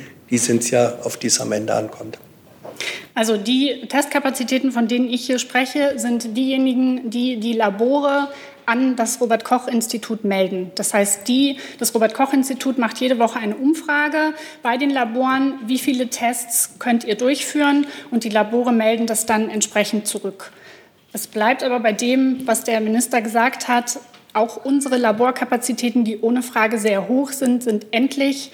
Und wenn man das System dauerhaft unter dieser Volllast fahren lässt, also an der Grenze dessen, was die Kapazität hergeben würde, dann stoßen wir da an Grenzen. Ich, dann verstehe ich es nicht. Wenn Sie sagen, diese, ich sage jetzt mal 1,2 Millionen sind von den Laboren gemeldete, praktisch realisierbare Testkapazitäten. Das wären doch dann keine theoretischen, sondern praktische. Ja, es sind die Testkapazitäten, die die Labore an das RKI melden. Die Sie aber nach Ihrer Auffassung dann doch nicht äh, sinnvollerweise in Anspruch nehmen können. Es geht einfach darum, dass man das System nicht dauerhaft an der Grenze fahren lässt und sozusagen dem vorbeugt, dass wir dort an Grenzen stoßen. Davon unabhängig haben wir unsere Teststrategie aber immer der aktuellen Lage angepasst. Und wie ich vorhin schon gesagt habe, die Rückreisewelle endet jetzt erstmal.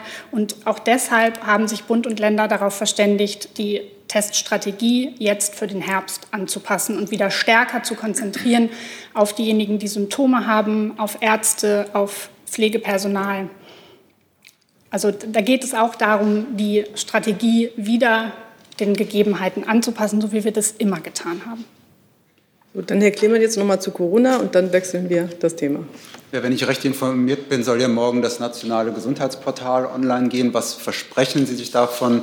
Geht ja um objektive Gesundheitsinformationen, gerade auch im Blick äh, auf Corona natürlich. Genau, also die Corona-Pandemie zeigt ja, wie wichtig seriöse Gesundheitsinformationen sind. Nur wer informiert ist, kann sich und andere schützen. Und mit diesem Portal wollen wir Bürgerinnen und Bürger auch jenseits von Corona zu Fragen rund um ihre Gesundheit informieren. Schnell, benutzerfreundlich und fundiert. Das Portal ist im Übrigen ein Auftrag aus dem Koalitionsvertrag und äh, wir nutzen dafür die Kraft äh, des Ministeriums und auch der nachgeordneten Behörden. Okay. Gut, dann geht das Wort jetzt nach oben, Frau Schröder, wenn ich jetzt nicht ganz falsch liege. Sie wollten zum Besuch des chinesischen Außenministers fragen. Genau. Wenn Sie das Mikrofon zu sich nehmen, ja. oder ich habe es falsche, glaube ich, angemacht. Ne? Ja, bitte. So, okay. Japanisches Fernsehen, NHK Schröder. Ähm, ja, zu dem Besuch des, Japan, des äh, chinesischen Außenministers, gibt es da an Herrn Burger, gibt es da schon einen Termin, wann da was stattfinden soll, welche Themen besprochen werden sollen? Stichwort Hongkong, Sicherheitsgesetz. Und dann noch eine Frage vielleicht auch an Herrn Seibert. Ähm, anscheinend schon vom deutschen Boden aus, also als er schon hier war, ich, es gibt kaum Informationen dazu, ob er schon hier ist, ähm, gab es eine Drohung an Tschechien ähm, wegen des Taiwan-Besuchs des ähm, tschechischen Senatspräsidenten, also dass das dafür einen hohen Preis zu zahlen hätte. Wie beurteilen Sie das, dass einem EU-Mitglied vom deutschen Boden aus so gedroht wird? Ja, ich kann Ihnen bestätigen, dass Außenminister Maas morgen Vormittag den chinesischen Außenminister Wang Yi in der Villa Borsig äh, in Berlin empfängt. Das ist das zweite persönliche Zusammentreffen der Minister in diesem Jahr. Bereits im Februar besuchte Minister Wang, äh, Bundesminister Maas dort in der Villa Borsig. Ähm, dieses erneute Zusammentreffen bietet die Gelegenheit, eine Reihe wichtiger bilateraler und internationaler Themen zu diskutieren. Da gehören, dazu gehören unter anderem der Umgang mit Covid-19, Strategien zur Wiederbelebung des bilateralen Handels sowie Rechtsstaatlichkeit und Menschenrechte. Dabei wird sicherlich auch über die Lage in Hongkong gesprochen werden. Da wir gerade die EU-Ratspräsidentschaft innehaben, werden die Minister auch über Themen der Beziehungen der EU zu China sprechen. Die bereits absolvierten Besuche von Minister Wang äh, in Rom Paris und Den Haag äh, zeigen ja, dass es da ähm, große, äh, große Gemeinsamkeiten ähm, bei der Haltung der EU-Mitgliedstaaten ähm, äh, zu diesem Thema gibt. Im Anschluss an das Gespräch ist für 11.20 Uhr eine gemeinsame Pressekonferenz angesetzt. Die Einladung zu dieser Pressekonferenz wird im Anschluss an diese äh, äh, Regierungspressekonferenz äh, versendet. Äh, vorab der Hinweis, aufgrund der geltenden Abstandsregeln werden wir dort nur eine begrenzte Anzahl von Teilnehmern, zehn pro Seite, zulassen können. Diese Plätze werden nach dem Prinzip First Come, First Serve vergeben. Äh, für diejenigen, äh, die nicht selbst vor Ort sein können oder möchten, gibt es auch die Möglichkeit, auf dem Instagram-Kanal des Auswärtigen Amts diese Pressekonferenz zu verfolgen. Ähm, Zweite was. Frage Tschechien. Ja. Ja, ich kenne die Stellungnahme, auf die Sie anspielen, nicht und deswegen kommentiere ich sie nicht und verweise im Übrigen auf das morgige Treffen der beiden Außenminister. Herr Jung dazu? Also ich kann dir mal zitieren. The Chinese government and the Chinese people won't take a laissez-faire attitude or sit idly by and will make him, den äh, tschechischen Parlamentspräsidenten, pay a heavy price for his short-sighted behavior and political opportunism. Die Kollegin hatte gerade gefragt, wie Sie das äh, einschätzen, dass ein äh, chinesischer Regierungsvertreter vom deutschen Boden ein äh, Mitglied, ein ähm, Mitglied der tschechischen Parlament, des tschechischen Parlamentar Parlamentarismus äh, bedroht. Das, dazu haben Sie jetzt immer noch nichts gesagt. Und Herr Es Burger, bleibt bei meiner, es bleibt bei meiner Antwort und es bleibt auch dabei, dass ich äh, jetzt, auch wenn man mir irgendwas vorliest, ich, äh, glaube ich, doch etwas gründlichere Kenntnis einer Stellungnahme, eines Textes, eines Zusammenhangs brauche, um ihn zu kommentieren. Hier tue ich es nicht. Na, ich, ich erinnere mich nur. Ich tue es nicht. Als die, Tür, als die türkische Regierungsvertreter, deutsche Regierungsvertreter So, hier aber auf ich deutschem glaube Boden. jetzt. Sie ziehen wie so klar. manchmal Analogien, die uns hier nicht weiterbringen. So, ja, aber die Antwort war doch klar. Er hat doch darauf geantwortet. Ja, dann müssten Sie sich aber noch mal melden, weil ich weiß nicht, dass Sie jetzt noch eine Frage stellen wollen. Wenn Sie jetzt noch eine neue Frage stellen wollen, auch zu China. Bitte schön, dann haben Sie jetzt das Ich Wort. kann die Frage ja nicht stellen, wenn das Mikro abgedreht wird. Ich glaube, Sie haben das volle Mitleid unserer Kollegen. Stellen Sie doch mal Ihre Frage, bitte. Herr Burger, Sie hatten jetzt nicht Taiwan und die Uiguren angesprochen als mögliche Themen. Ich glaube, ich hatte äh, die Stichworte Rechtsstaatlichkeit und Menschenrechte äh, erwähnt. Und äh, ich äh, gehe davon aus, dass Sie das Thema Uiguren ja nun insbesondere wahrscheinlich unter dem Aspekt der Menschenrechtslage ähm, interessiert. Äh, insofern können Sie davon ausgehen, dass, äh, wie das bei vergangenen Gesprächen der Fall war, auch bei diesem Gespräch Thema sein wird. Und Taiwan? Ich habe zu diesem Gespräch äh, das angekündigt, was ich anzukündigen hatte, aber im Übrigen möchte ich den Gesprächen wie hier, wie hier immer üblich nicht vorgreifen. Und jetzt äh, war das Mikro nämlich schon weiter. Äh, Sie haben das Wort, Herr Tufugnia. Saudi-Arabien war das Stichwort.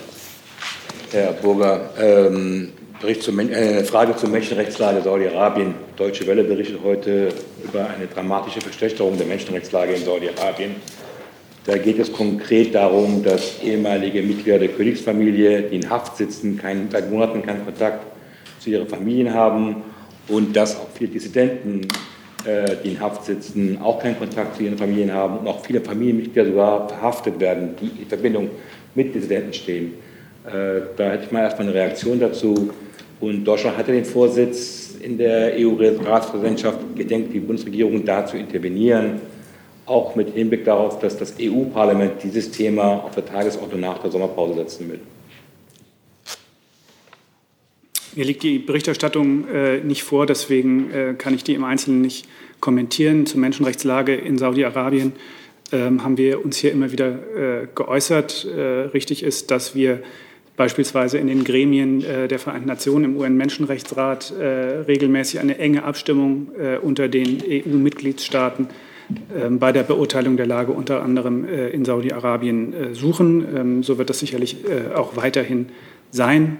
Im Übrigen sprechen, natürlich, sprechen wir natürlich auch im Gespräch mit der saudischen Seite bei sich bietenden Gelegenheiten immer wieder die Menschenrechtslage dort an. Ja, aber Sie müssen noch eine generelle Bewertung der Menschenrechtslage jetzt haben über Saudi-Arabien. Äh, Das liefere ich Ihnen gerne nach, äh, da Sie sich ja auf einen konkreten Bericht bezogen haben und ich den gerne erst mal zur Kenntnis nehmen würde, bevor ich mich dazu äußere. Jetzt äh, geht es mit Herrn Warwick weiter. Das ist das Thema Kuba, wenn ich das richtig sehe. Ähm, zahlreiche bekannte deutsche Wissenschaftler und Kulturschaffende haben eine Petition an die Bundesregierung initiiert, in der die Bundesregierung aufgefordert wird, im Rahmen der EU-Ratspräsidentschaft sich dafür einzusetzen, dass bereits über 60 Jahre andauernde Embargo bzw. Blockade der USA gegen Kuba sich dafür einzusetzen, die, diese abzuschaffen. Da würde mich interessieren, liegt denn der Bundesregierung A diese Petition vor und plant sie auch tatsächlich im Zuge ihrer EU-Ratspräsidentschaft mit dem US-amerikanischen Partner zu sprechen, um darauf hinzuwirken, dass diese eingestellt, abgeschafft wird? Mir ist dazu bisher nichts bekannt, ich müsste Ihnen die Antwort nachreichen. Noch eine Nachfrage dazu? Noch eine Nachfrage? Direkt ja. dazu. Ähm, aber können Sie denn ganz grundsätzlich sagen, wie die Bundesregierung diese US-Blockade gegen Kuba bewertet aus völkerrechtlicher Perspektive? Ich kann Ihnen dazu sagen, dass wir äh, grundsätzlich ähm, und äh, unabhängig von der Ländersituation äh, extraterritorial wirkende Sanktionen ablehnen. Herr Tufuknir, Sie hatten noch eine Frage zum Thema Griechenland, Türkei. Türkei, Griechenland, genau, oder umgekehrt. Aber am Wochenende kam es zu einem gefährlichen Showdown zwischen der türkischen und griechischen Luftwaffe über den zypriotischen Luftraum, nachdem äh, äh, sechs griechische Kampfjets von, Tür von der türkischen Seite abgefangen worden sind. Wie besorgt sind Sie über diese Eskalation? Und Deutschland sieht sich auch als Vermittlerrolle zwischen der Türkei und Griechenland. Gibt es da irgendwelche Pläne, vielleicht für direkte Gespräche in Berlin? Und gab es Kontakte mit der türkischen Seite am Wochenende, entweder äh, über die Bundeskanzlerin oder über den Bundesaußenminister? Ich kann Ihnen zu dem konkreten militärischen Vorgang äh, hier keine eigenen Erkenntnisse mitteilen. Ich kann Sie nur noch mal äh, darauf verweisen, dass der Außenminister in der Pressekonferenz nach Abschluss des informellen Außenministertreffens der EU äh, am Freitag hier in Berlin gesagt hat. Er hat gesagt, eine diplomatische Lösung im Rahmen direkter Gespräche bleibt unser dringlichstes Ziel. Wir sind bereit, einen solchen konstruktiven Dialog weiter zu unterstützen. Das tun wir auch als Ratspräsidentschaft. Genauso wie wir in den letzten Tagen versucht haben zu vermitteln, werden wir das auch in den kommenden Tagen und Wochen tun. Ähm, er hat auch gesagt, ähm, wir wollen der Diplomatie eine Chance geben. Dafür muss die Türkei die Voraussetzungen schaffen und von weiteren Provokationen absehen. Nachfrage, gibt es irgendwelche konkrete Pläne für direkte Gespräche, beziehungsweise gab es Kontakte am Wochenende? Ich kann Ihnen von, äh, nicht von äh, Kontakten auf Ebene des Außenministers äh, berichten. Ähm, auf anderen Ebenen gibt es natürlich fortlaufende äh, Kontakte zu beiden Seiten. Also es gibt keine Pläne für direkte Gespräche momentan. Wie gesagt, es gibt fortlaufende Kontakte zu beiden Seiten. Ich kann Ihnen jetzt äh, keine, nicht von Kontakten auf der politischen Ebene berichten und äh, über äh, einzelne Gesprächskontakte, die es unterhalb der politischen Ebene gibt, äh, geben wir hier nicht im Einzelnen Auskunft. Ich habe jetzt noch Herrn Warwick mit dem Thema Simbabwe, dann habe ich noch Herrn Delfs zum Thema Wirecard. Das war jetzt noch eine Frage zur Türkei. Ähm, mache ich gleich. Ähm, Herrn Blank mit Nawalny, ist richtig? Ähm, Herrn Jung habe ich jetzt noch dazu und also da, dazu nochmal und Herrn Clement habe ich auch noch und dann würde ich jetzt mit Blick auf die Uhr die Frageliste schließen. Jetzt noch zu einem neuen Thema ja. oder gut? Dann ist aber mit dem allgemeinen Einverständnis für heute die Frageliste erschöpft. Herr Jung, jetzt noch mal zum Thema Türkei-Griechenland. Elisabeth, auf welcher Seite steht die Bundesregierung in diesem Streit? An der Seite Athens oder hält, hält man sich neutral? Sie haben die Bundeskanzlerin am Freitag an dieser Stelle zu dem Thema gehört und auf die Antwort verweise ich. Okay, dann geht es weiter mit Herrn Warbeck zum Thema Simbabwe.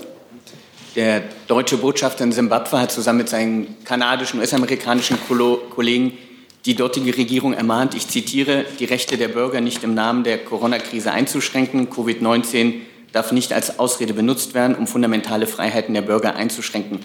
Jetzt gibt es ja beinahe weltweit Einschränkungen aufgrund ähm, der Pandemie, also Grundrechtseinschränkungen. Da würde mich interessieren, wieso dieser Fokus in Zimbabwe? Also was ist der Unterschied auf der Ebene der Grundrechtseinschränkungen in Zimbabwe, der zu dieser Verurteilung führt und nicht in anderen Ländern? Mir äh, ist der konkrete Sachverhalt in Zimbabwe nicht bekannt. Ich würde äh, spontan vermuten, dass es sich um eine Frage der Verhältnismäßigkeit äh, handelt. Aber eine detaillierte Antwort kann ich Ihnen gerne nachreichen. Gerne. Okay. So, dann geht es weiter mit Herrn Delfs. Da kann ich leider nicht sehen, welches Mikro Sie haben. Leuchtet das? Das vielleicht? Das? Nee, das ist das von Herrn Warwick. Ich bin jetzt hier alle durch. Davor denn, so. Ja, das hatte ich eigentlich. Bitte. Ähm, Herr Seibert, der, heute tagt ja nochmal der, der Finanzausschuss zum Thema Wirecard. Da ist ja unter anderem auch Herr Röller zu Gast, soweit ich weiß.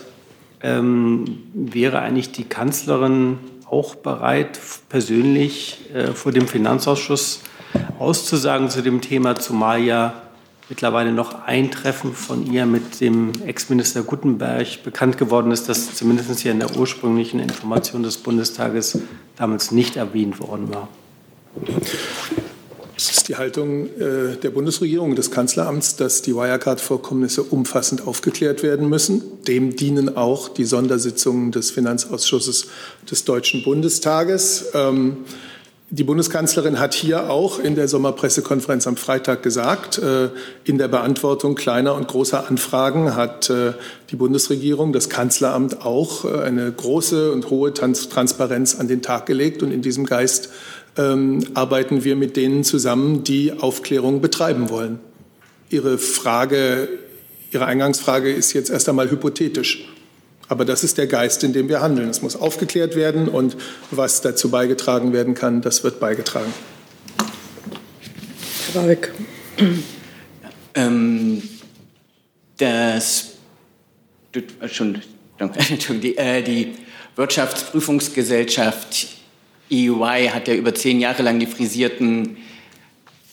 Okay, ich bin gerade durch. Machen wir weiter. Gut, dann geht's. Also Wirecard. Bleibt wie so manches rätselhaft. wie so manches. Ähm, gut, ich sehe keine weiteren Fragen zu Wirecard. Dann Herr Blank. ja, Herr Seibert, äh, gibt es über das Wochenende neue Erkenntnisse oder heute der Bundesregierung zum Gesundheitszustand von Herrn Nawalny und hat es Kontakte oder Austausche mit der russischen Regierung in diesem Zusammenhang gegeben, vielleicht auch hilfsweise Herr Burger? Ja, Sie wissen ja, ähm, dass es nicht die Bundesregierung ist, die Auskunft über den Gesundheitszustand von Herrn Nawalny gibt, sondern es sind die Ärzte in der Charité, die ihn behandeln, die ihn untersuchen und die das im Einverständnis mit seiner Familie ähm, tun. Für uns bleibt es so, wir hoffen, weiterhin, dass er bald möglichst und dass er vollständig genesen kann. Ich habe Ihnen dazu äh, keine weiteren Hinweise zu machen. Die klinischen Befunde der Charité, nach denen es Hinweise auf eine Vergiftung von Herrn Nawalny gibt, äh, sind sehr ernst zu nehmen. Und dazu hat ja die Bundeskanzlerin, hat auch der Außenminister das Notwendige gesagt. Also keine neuen Kontakte mit der russischen Seite über das Wochenende, Herr Burger? Ich kann Ihnen nicht über Gespräche des Außenministers dazu berichten. Herr Clement. Einem anderen Thema. Anderes Thema, Frage ans Wirtschaftsministerium zu dem Bericht der Augsburger Allgemeinen, dass die Corona-Überbrückungshilfen an kleinere und mittlere Unternehmen so gut wie nicht ausgeschüttet werden, nur ein Prozent bisher. Das ist einmal der Bericht, aus dem äh, der beruft sich auf eine Anfrage der Grünen ans Wirtschaftsministerium. Zum einen können Sie die Zahl bestätigen und zum zweiten Woran liegt es? Die Grünen werfen ja dem Wirtschaftsministerium da eine überbordende Bürokratie vor und sehr komplizierte Verfahren. Dankeschön. Ja, vielen Dank. Ähm, ich würde es gerne etwas einordnen. Wir haben ja ein sehr umfassendes Portfolio an Hilfen, die der Wirtschaft zur Verfügung stehen. Das reicht über die KfW-Anträge bis hin zu Hilfen für Solo-Selbstständige und den Mittelstand über den Wirtschaftsstabilisierungsfonds. Also ein sehr breites Portfolio, was wir aufgestellt haben, einen umfassenden Schutzschirm für Unternehmen und Beschäftigte. Und in der Gesamtbetrachtung werden diese Hilfen gut in Anspruch genommen. Sie nehmen jetzt konkret Bezug auf die Überbrückungshilfen. Das sind ja Hilfen, die für die, die im Juli gestartet sind, ähm, jetzt auch in der letzten Woche im Koalitionsausschuss bis Ende des Jahres verlängert worden. Und das Wesentliche an diesen Hilfen, die gezielt für den Mittelstand gelten, ist, dass, sie, dass wir sehen, dass sie sehr viel zielgenauer in Anspruch genommen wurden als das Vorgängerinstrument der Soforthilfen. Und das ist aus unserer Sicht ein wichtiger, ein wichtiger Erfolg und ein wichtiger Schritt, denn wir wollen ja nicht, dass jeder in der Wirtschaft einen Antrag stellt, egal wo, sondern es sollen dort Anträge gestellt werden und die Anträge gestellt werden, die auch tatsächlich gebraucht werden. Die Hilfe soll dort ankommen, wo sie eben noch besonders nötig ist. Und genau das zeigen die Zahlen, dass, der, dass das der Fall ist. Die Zahlen steigen auch täglich an. Wenn Sie die Fragen aus der ähm, parlamentarischen Anfrage aus der vergangenen Woche sehen, war da, glaube ich, von rund 38.000 Anträgen insgesamt die Rede. Ähm, Stand heute sind es bereits 47.800. Sie sehen also, dass der Anstieg sehr stark erfolgt ähm, pro Tag in einem Fördervolumen von über 819 Millionen Euro. Und man sieht, wenn man genauer in die Zahlen blickt, dass die Hilfe eben exakt dort ankommt, wo sie gebraucht wird, nämlich beim Mittelstand und bei den besonders betroffenen Branchen. Rund 94 Prozent der Anträge werden von Unternehmen bis zu 49 Beschäftigten gestellt. Das sind gerade kleine Unternehmen und gerade dort, wo die Hilfe gebraucht wird. Und wenn man auf die Branchen blickt, dann kommen rund 30 Prozent aus dem Hotel- und Gaststättengewerbe rund 10 Prozent aus der Reisewirtschaft und weitere Anträge vor allem aus dem Kulturbereich und der Veranstaltungsbranche. Und das ist das Ziel dieser Hilfen. Wir wollen mit der Überführung der Soforthilfe in das Nachfolgeinstrument der Überbrückungshilfe sehr viel zielgenau und effektiver vorgehen und den Branchen helfen, wo die Hilfe eben angesichts der geltenden Corona-Regeln noch besonders gebraucht wird. Und das zeigen die Zahlen. Ähm, insofern würde ich dem widersprechen, dass die Mittel nicht abgerufen werden. Sie werden abgerufen dort, wo sie gebraucht werden. Und Sie sehen einen sehr starken Anstieg aus der letzten Woche von 38.000 Anträgen Ende letzte Woche auf heute 47.800 Anträge. Kurze Nachfrage nur, also ein Prozent Abruf, auch wenn jetzt die Antragszahlen steigen, das als zielgenau zu bezeichnen, würde ja bedeuten, dass andere Corona-Hilfen vollkommen ungenau abgerufen werden, wenn da deutlich höhere Zahlen erreicht werden. Also ein Prozent nur Abruf legt das nicht nahe, dass irgendwas an dem Verfahren so schwierig, kompliziert oder wie auch immer ist, dass die potenziellen Nutznießer nicht an dieses Geld herankommen. Naja, die Anträge ähm, laufen an. Wir beobachten auch, dass natürlich viele die Anträge eher gegen Ende der Laufzeit stellen als zum Anfang der Laufzeit der Programme, da ja die Kostenschätzungen vorgenommen werden und eine Kostenschätzung zum Ende des Zeitraums, für das ich sie beantragen kann, natürlich sehr viel einfacher in der Prognose möglich ist als zum Anfang des Zeitraums. Das ist ein Punkt, den wir sehr aktuell beobachten und man muss eben auch das, auf das Gesamtportfolio der Mittel blicken. Ne? Also die Überbrückungshilfen sind ein Instrument, andere Unternehmen wählen vielleicht andere Instrumente, wie zum Beispiel das KfW-Kreditinstrument. Da liegen wir bei über 80.000 Anträgen mit 45 Milliarden äh, genehmigten Mitteln. Und in diesem Gesamtportfolio werden diese Hilfen sehr in Anspruch genommen. Und nochmal, dass die Hilfen jetzt zielgenauer in Anspruch genommen werden als noch vor einigen Monaten, ist eine Entwicklung, die wir sehen. Das ist, glaube ich, eine gute Entwicklung, denn nochmal, es soll nicht jeder einen Antrag stellen und irgendeinen Antrag stellen, sondern es soll der Antrag gestellt werden, der tatsächlich gebraucht wird. Und ähm, jetzt bis Ende des Jahres stehen noch ausreichende Mittel zur Verfügung. Und auch das ist eine, eine gute Nachricht, ein gutes Signal für die Branchen, die noch Hilfe brauchen bis Ende des Jahres. Ich habe äh, noch.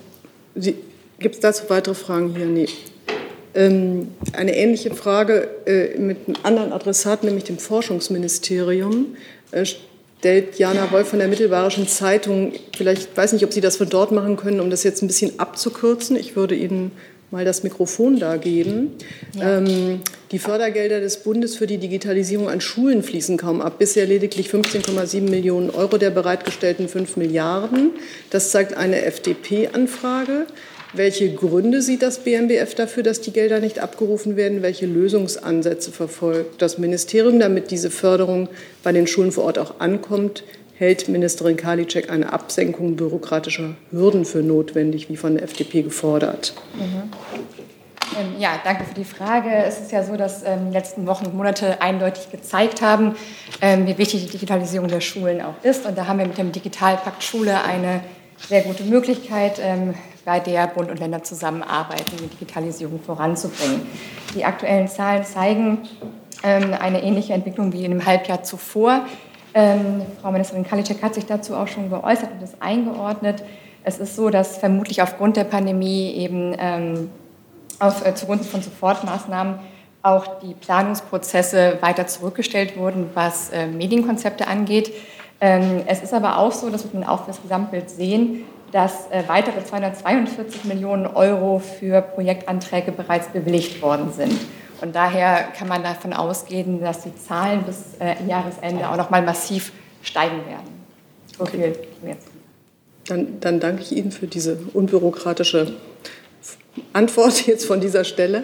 Und ich habe eine Frage noch vergessen, die hier äh, schon ganz äh, von Anfang an steht an das Auswärtige Amt, dürfte die sich richten.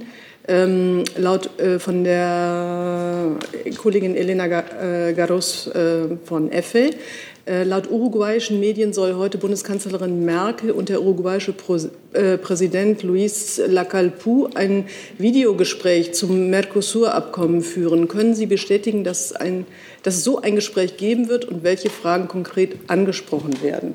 Oder vielleicht Herr Seibert oder das Wirtschaftsministerium, wer immer. Ja, wird Sie nicht überraschen, dass ich sage, wir berichten über Gespräche, nachdem sie stattgefunden haben. Hey Leute, Jung und Naiv gibt es ja nur durch eure Unterstützung. Ihr könnt uns per PayPal unterstützen oder per Banküberweisung, wie ihr wollt. Ab 20 Euro werdet ihr Produzenten im Abspann einer jeden Folge und einer jeden Regierungspressekonferenz. Danke vorab. Gut. Dann ist die letzte Frage bei Herrn Tofoknia. Herr Burger, Frage zum Libanon. Es kam gerade über die Tickermeldung, der libanesische Botschafter in Deutschland wird der neue Ministerpräsident im Libanon sein. Äh, der, Präsident, der libanesische Präsident Michel Aoun hat ihn beauftragt, die neue Regierung zu formieren. Da hätte ich meine Stellungnahme dazu. Ja, wie üblich äh, nehmen wir hier nicht Stellung zu innenpolitischen Vorgängen anderer ähm, befreundeter Staaten, auch wenn es sich in dem Fall um einen Vorgang handelt, äh, wo ein uns äh, sehr gut bekannter Botschafter äh, involviert ist. Ähm, ich möchte gerne an dieser Stelle aber auf die gestrige Erklärung der International Support Group für Libanon verweisen. Die besteht, falls Sie das nicht wissen, aus den Vereinten Nationen, den Regierungen Chinas, Frankreich, Deutschlands, Italiens, Russlands, Großbritanniens, der USA, der, der Führung der, der, Europäischen Union und der Arabischen Liga. Darin ruft diese Gruppe zu einer schnellen Regierungsbildung im Libanon auf, um Reformkurse anzugehen und das Vertrauen der libanesischen Bevölkerung zurückzugewinnen. Darum geht es jetzt aus unserer Sicht und ähm, dem dient auch, äh, dienen auch unsere Kontakte äh, zu der sich in Bildung befindlichen libanesischen Regierung und dabei möchten wir gerne unterstützen. Gut, dann danke ich. So, ich war zu schnell. Ich danke für allen, die Geduld hatten und so lange hier geblieben sind und schließe die Pressekonferenz. Danke.